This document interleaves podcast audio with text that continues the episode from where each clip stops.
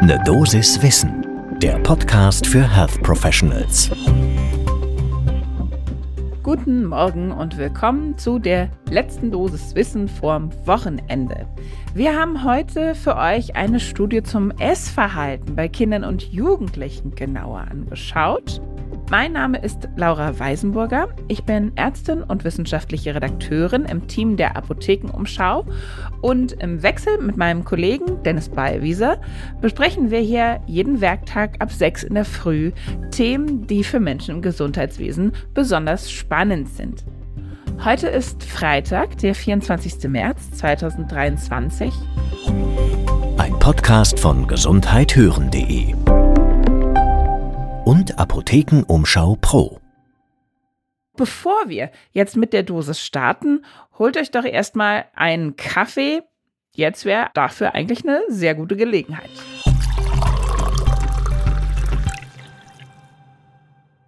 Wie immer gibt's zum Einstieg so ein bisschen Hintergrundwissen vorab. Also Essstörungen müssen wir gar nicht lange drüber reden, sind extrem ernsthafte Erkrankungen, die mit erheblichen physischen und auch psychischen Morbiditäten einhergehen. Sie haben durchaus hohe Sterblichkeiten, weil es eben zu medizinischen Komplikationen oder direkt auch dem Suizid durch Essensverweigerung kommt. Aber neben echten manifesten Essstörungen gibt es auch das sogenannte gestörte Essverhalten. Da kann vieles zuführen, ja, kompensierendes Essverhalten, kompensierendes zwanghaftes Essen, Dinge, die nicht wirklich sich auf eine Diagnose von einer harten Essstörung einengen lassen, die aber eben in diesem Dunstkreis sich bewegen. Und man weiß inzwischen auch, wenn es ein gestörtes Essverhalten eben in der Kindheit und Jugend schon gibt, dann kann das ein Risiko sein, dass man im späteren jungen Erwachsenenalter oder im weiteren Leben eben eine manifeste Essstörung entwickelt. Daher ist es auch wichtig und äh, spannend, sich die Zahlen der von gestörtem Essverhalten betroffenen Kinder und Jugendlichen anzuschauen. Und genau das hat ein Team gemacht, und zwar das Team um José Francisco López Gil, welcher am Health and Social Research Center der Universidad de Castilla-La Mancha in Spanien geforscht hat. Und diese Studie, die haben eine große Meta-Analyse durchgeführt. Diese wurde jetzt im JAMA Pediatrics jüngst veröffentlicht. Wie sah die Untersuchung genau aus? Also es ist ziemlich viel Material, was die Kolleginnen und Kollegen da gescannt haben. Insgesamt 32 Studien mit insgesamt mehr als 63.000 teilnehmenden Kindern und Jugendlichen aus insgesamt 16 Ländern.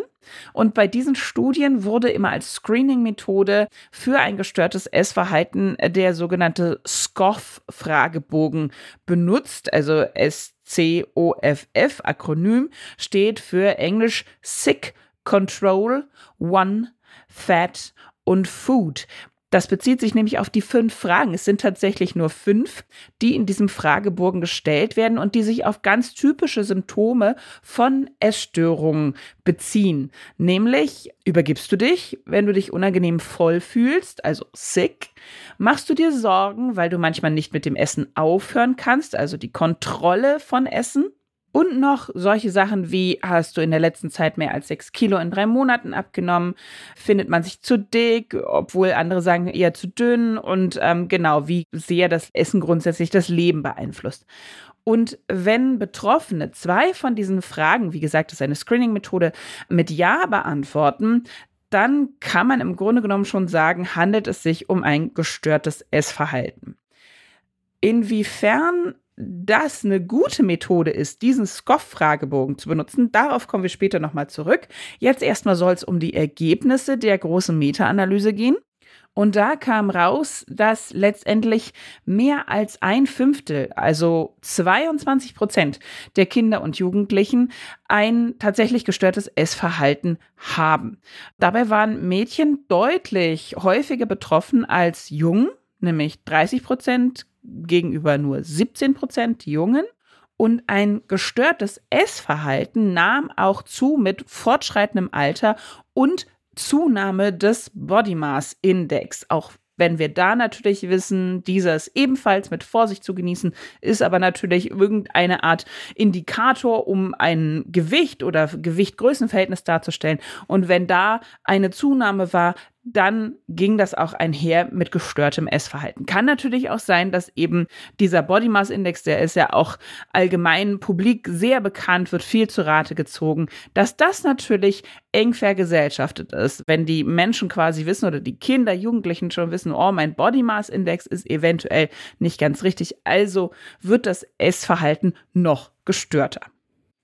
Zwei Dinge, die das Forschungsteam so ein wenig betonte, ist, dass einmal natürlich die Probleme mit dem Essverhalten vor allen Dingen bei Jungen unterschätzt werden. Sie sind tendenziell weniger betroffen, was aber eben nicht heißt, dass sie betroffen sind. Das heißt also, auf diese muss man dann auch immer ein bisschen besonderes Augenmerk legen. Das wird häufig vergessen, dass die natürlich auch gestörtes Essverhalten haben können und auch richtig in eine Essstörung hineinrutschen können.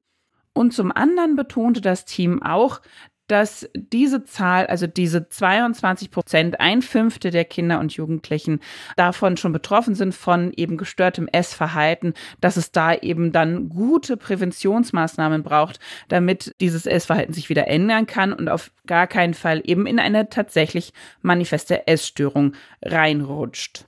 Wir haben wie immer für diese Folge auch mit einer Expertin gesprochen. Diesmal ist das Martina Dezwan. Sie ist Fachärztin für psychosomatische Medizin, Psychiatrie und Psychotherapie und auch Direktorin der Klinik für Psychosomatik und Psychotherapie der Medizinischen Hochschule Hannover. Und äh, sie sagt, also so ganz geschockt von den 22 Prozent ist sie leider nicht.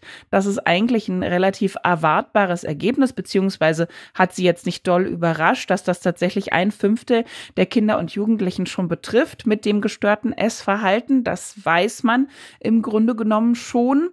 Allerdings sagt sie auch, und das ist ja eigentlich eine gute Nachricht, viel zugenommen hat das in den letzten Jahren nicht mit einer Ausnahme, nämlich in der Zeit der Corona-Pandemie da wurde eine Zunahme von eben gestörtem Essverhalten und Essstörungen beobachtet. Sie betont aber auch, dass es nicht so ganz klar, ob die Betroffenen eine neue Essstörung entwickelt hatten oder sich eben eine schon bestehende Essstörung nur deutlich verschlimmert hat. Ansonsten sagte sie, ist es eine sehr gute, sauber gemachte Meta-Analyse, was die KollegInnen da aus Spanien vorgelegt haben. Die einzige Geschichte, die man eventuell diskutieren könnte, aber das ist eben eine grundsätzliche Frage, ist eben dieses Screening-Tool, also der SCOF-Test, der auch in Deutschland ganz normal benutzt wird. Aber sie betont eben auch, was die Sensitivität und die Spezifität von diesen fünf Fragen angeht. Da hat das einfach Limitationen. Und deshalb muss man mit der Auswertung ein bisschen schauen. Ja, und das war auch schon unsere Dosis Wissen fürs Wochenende. Wenn euch diese Folge, unser Podcast gefällt, dann lasst uns das doch ganz einfach wissen, indem ihr zum Beispiel bei Spotify oder Apple Podcasts Bewertungen vergebt. Zum Beispiel kann man da fünf Sterne vergeben, wenn euch das sehr gut gefällt. Darüber würden wir uns sehr freuen. Podcast von gesundheithören.de und Apothekenumschau Pro.